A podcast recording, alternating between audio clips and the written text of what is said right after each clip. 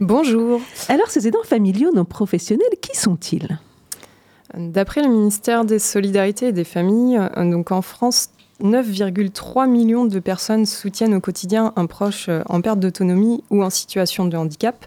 Donc souvent, quand on parle euh, d'aidants, en fait, on pense que les personnes aidées sont des personnes âgées, mais il n'y a pas que des personnes âgées. Hein. Il y a aussi des enfants, euh, des personnes qui ont des, maladies chroniques. Euh, enfin voilà, il y, a beaucoup de personnes qui sont concernées.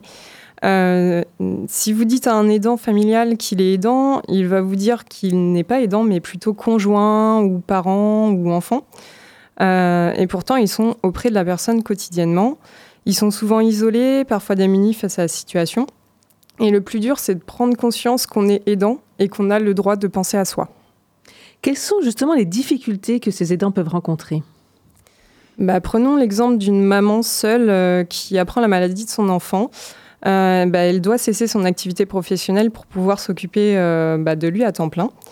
Et donc, elle va se demander comment limiter sa perte de revenus et faire face aux frais annexes tout en restant auprès de son enfant hospitalisé. Vient alors les démarches administratives pour les aides, tout en gérant le quotidien qui continue et les différentes hospitalisations, rendez-vous médicaux et autres.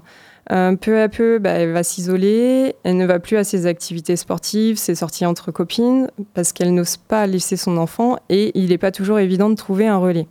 Euh, tout le quotidien tourne autour de la personne malade. Euh, je me rappelle d'une maman que j'avais rencontrée lors de l'hospitalisation de son enfant. Elle n'osait même pas s'absenter pour prendre une douche. Euh, en fait, elle n'en avait pas parlé à ses amis, puis finalement, euh, elle s'est décidée à en parler et elle a trouvé bah, des relais pour rester auprès de son enfant. mais voilà, souvent, les personnes qui sont aidantes n'osent pas demander de l'aide. Et justement, est-ce qu'il existe des solutions pour ces aidants? On se rend compte bah, que les aidants n'ont pas toujours connaissance de l'accompagnement qu'ils peuvent avoir. Ils sont souvent livrés à eux-mêmes alors qu'il existe des solutions. Euh, comme je disais précédemment, la majorité des aidants sont contraints de réduire, voire même de cesser leur activité professionnelle. Et donc, pour, compenser cette perte de revenus, il existe l'allocation journalière du proche aidant, mais elle est limitée à 66 jours. Euh, les aidants peuvent également bénéficier de temps de répit euh, grâce à divers dispositifs mis en place. ce répit permet aux aidants de souffler, pouvoir faire les courses, aller chez le coiffeur, dans la Vienne, il existe la plateforme d'accompagnement et de répit.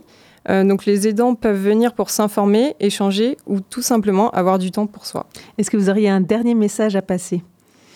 Euh, bah, je pense qu'on connaît tous autour de nous un proche qui œuvre au quotidien aux côtés d'une personne malade. Euh, on peut voir les difficultés rencontrées, il faut toujours être présent, on ne sort plus, on n'a plus de vie sociale. donc même si des initiatives commencent à se mettre en place avec les plateformes d'accompagnement et de répit, N'oublions pas, les aidants ont besoin d'un soutien, que ce soit humain, matériel ou financier. Alors je vous pose la question, cher auditeur, ne serait-il pas temps d'agir avant l'épuisement de tous nos aidants? Merci beaucoup. Si vous-même vous êtes euh, le parent, l'enfant ou le conjoint d'un proche en situation de handicap ou en perte d'autonomie que vous vous accompagnez au quotidien, rendez-vous donc mardi prochain à 14h dans les locaux de l'UDAF, l'Union des associations familiales, c'est rue de la Garenne à Poitiers. Et pour en savoir plus sur Solfae, le site solfae.fr. Merci beaucoup. Merci.